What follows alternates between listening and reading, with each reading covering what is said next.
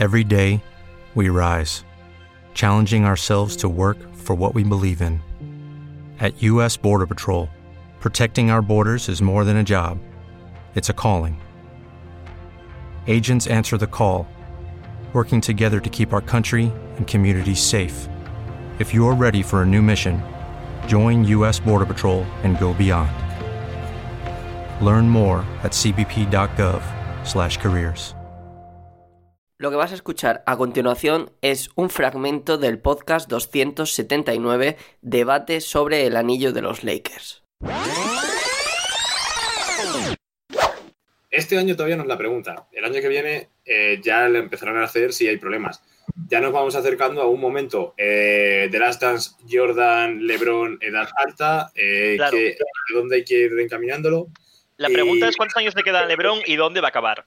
LeBron. Exacto, plantilla que ya es veterana, es verdad, porque está hecha con mucha pieza importante de edad avanzada y que a lo mejor lo que tienen que ir pensando es esa segunda estrella o esa tercera estrella actualmente para irla incorporando en la agencia libre. Algún jugador, sobre todo de anotación exterior, que les pueda, cuando LeBron decaiga ya su nivel eh, dentro de dos, tres temporadas, o a lo mejor no decaiga el cabrón hasta los 45, que les pueda ir dando esa continuidad.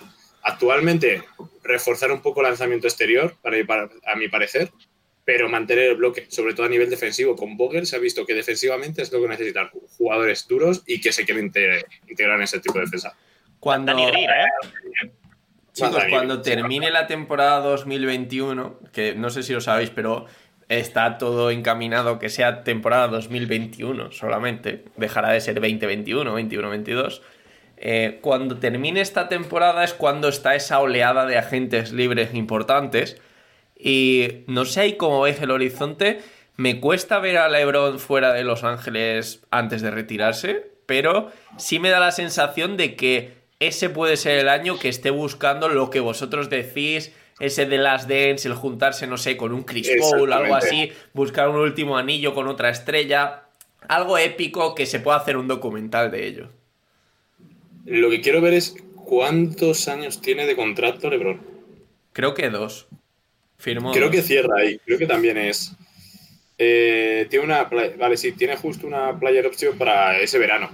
Lo que quiero decir es, eh, ¿por qué no un LeBron eh, diciendo no a su opción de jugador para renovar por menos dinero y formar un bloque que continúe con Anthony Davis eh, lo que ha comenzado en Lakers? Claro, Bueno, a ver, te- todo el sentido del mundo. Claro, es algo No que pensaba. Cuando LeBron se vaya, si Anthony Davis se queda, realmente se- el equipo se queda en muy buenas manos. Se queda un se queda un jugador al mando que no es, o sea, que tiene un nivel altísimo. Además, eh, para la narrativa esta que debatíamos al principio, eh, si LeBron dice no, me, me voy a reducir el sueldo, me voy a quedar en torno a los 15, 20 millones, no voy a cobrar los 40 y algo que me tocan, para que llegue alguien nuevo, eso va a ser eh, comprar a los fans de los Sí. Lakers de todo el mundo. En Para, plan, para- para toda la vida. importante para él es la competición, no busca nada más. Yo creo que es un detalle que a lo mejor LeBron hace. Joder, ahora que lo pienso, sería la primera vez en los equipos que estuvo LeBron que cuando LeBron se va, no deja un solar. La verdad. Claro, depende también de qué proyecto le presenten a Anthony Davis ahora. Iba a decir este verano, ahora, porque tiene la player option. Si os gusta el tono del debate, podéis escuchar el podcast completo más de una hora de duración buscando entre los episodios anteriores el 279.